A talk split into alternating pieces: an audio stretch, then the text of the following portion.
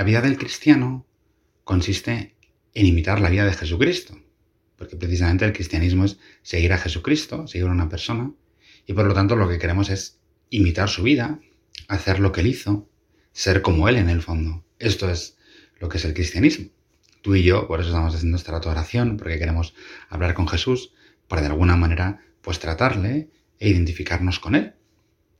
Y una de las cosas que, una de las facetas que la iglesia nos invita a imitar de la vida de Jesús, son esos 40 días que Jesús quiso pasar en el desierto para ser tentado por el demonio, antes de comenzar su vida pública.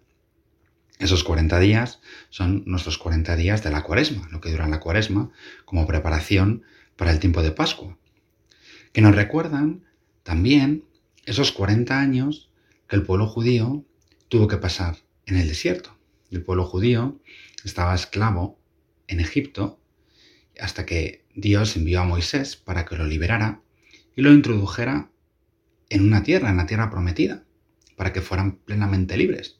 Pero antes de entrar, desde que fueron liberados de, Egipto y hasta, que, hasta que entraron en la tierra prometida, pasaron 40 años.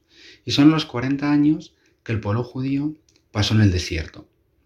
Para poder entrar en la tierra prometida, tenía que pasar por el desierto. Para que Jesús comenzara su vida pública, tenía que pasar por el desierto. Y así la iglesia nos invita, a ti y a mí, a entrar en la cuaresma para poder entrar después en la Pascua, para poder participar en la resurrección de Jesús, porque efectivamente, para poder resucitar, Jesús pues tenía que morir y tenía que morir por nosotros. Y nos invita a ti y a mí, en el fondo, a esto, a entrar en el desierto. El desierto es algo que a ti y a mí nos echa para atrás, porque el desierto es muerte. El desierto es un sitio en el cual hay ausencia de agua y por lo tanto no se puede vivir.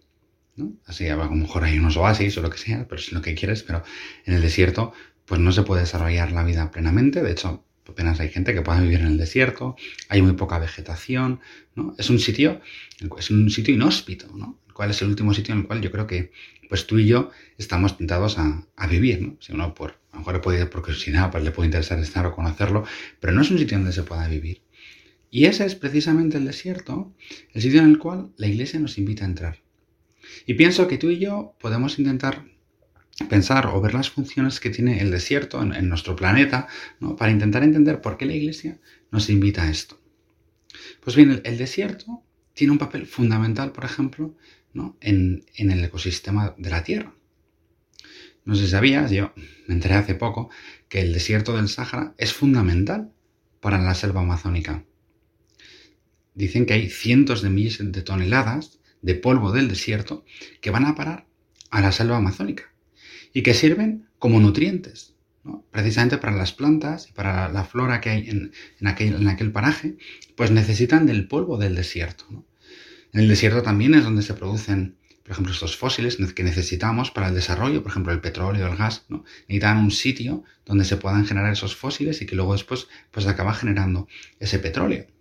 Con lo cual ya vemos que el desierto tiene un punto en el cual nos ayuda a que otras cosas vayan bien tú y yo en nuestra vida el sentido a veces pues, de la mortificación, del sacrificio, que es en el fondo lo que nos está invitando a la cuaresma, a entrar en el desierto, es necesario para fortalecer nuestra vida, para poder desarrollarnos, para que luego después pues otras cosas pues salgan bien. Y por eso necesitamos entrar en ese desierto, entrar en esa necesidad de la mortificación en estos días de cuaresma.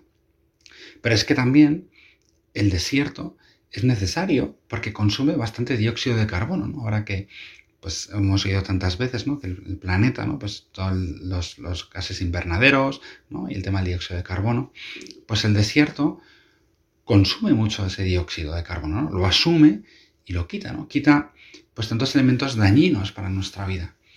Como nos ocurre también con la mortificación, este tiempo de cuaresma, que es un tiempo de penitencia, en la cual la, la iglesia pues, nos invita pues a pedir perdón por nuestros pecados, pues no, esos daños, ese daño que hay, pues nos invita de alguna manera a asumir ese dióxido de carbono malo, esas cosas malas, pues ir quitándolas o ir arrancándolas. ¿Y cómo las arrancamos? Pues también lo mismo, con esas obras de misericordia, con la mortificación, con el ayuno, en el cual nos invita la Iglesia, y con hacer esas buenas obras de caridad, que es la limosna. Por lo tanto, por eso ya vemos que tiene un cierto sentido, que aunque sea pues un rechazo, nos pueda suponer un rechazo a ti y a mí pues entrar en este desierto, por eso, porque es la muerte, entendemos que tiene un sentido positivo. La iglesia no nos invita, o la cruz no tiene un sentido, la mortificación no tiene un sentido simplemente, pues a lo mejor de, pues, de masoquismo o de querer pasarlo mal por mal, ¿no? No tiene ningún sentido, nadie quiere eso, sino que tiene un sentido que va hacia el desarrollo, hacia el fin. ¿no? Nos invitan a entrar en la, en la cuaresma para que tú y yo luego después podamos entrar en la resurrección. Es en el fondo ese morir a nosotros mismos, pero no por morir, que es lo que en el desierto decíamos, ¿no? Es la muerte, pero no es una muerte para quedarnos en la muerte y ya está, sino que es una muerte necesaria para entrar en la vida. Es lo que decíamos antes, ¿no? Es ese polvo que sale del Sáhara que va a nutrir la, selva amazónica, que va a dar vida. Y eso es de lo que se trata, de que en nuestra vida, o que tú y yo, en nuestra vida, pues se haga plenamente la vida de Jesucristo, que es como en el fondo acabaremos tú y yo siendo felices, ¿no? Esa, esa, felicidad que tú y yo buscamos continuamente, pues la encontramos si somos capaces de entrar en el desierto.